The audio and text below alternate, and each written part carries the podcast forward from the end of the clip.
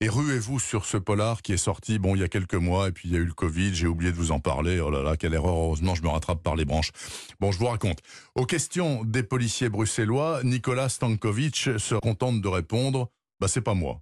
Ok, donc c'est donc pas lui qui a poignardé à mort Ivanka Jankovic, 26 ans, serveuse de restaurant et call girl occasionnelle. Dans l'appartement d'Ivanka, on a pourtant retrouvé des traces ADN du jeune croate, par ailleurs graffeur de génie, qui a précisément dessiné le meurtre de sa compatriote. N'empêche, c'est pas moi, continue de marteler le funambule, l'homme qui a recouvert les murs de la capitale belge de fresques ultra réalistes et ultra dérangeantes aussi, des scènes de violence absolue noyées dans un bain de sang. C'est donc à l'EDS, l'établissement de défense sociale, comme on dit en Belgique, qu'échoue le meurtrier mutique et présumé. Charge à la directrice, Pauline Derval, de déterminer si Nicolas Stankovic est conscient ou pas de ses actes. Si oui, ce sera la cour d'assises.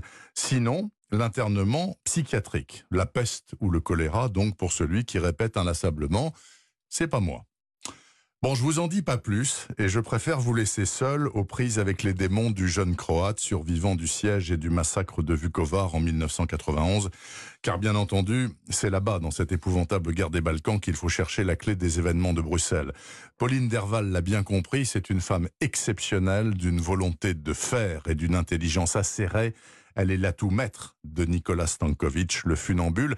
Elle est aussi la preuve irréfutable que les femmes, en toutes circonstances, sont meilleures que les hommes. Attention, attention, hein. grand livre, le meilleur livre de Paul Collis depuis un long moment de silence, c'était en 2013 et c'était déjà une sacrée claque.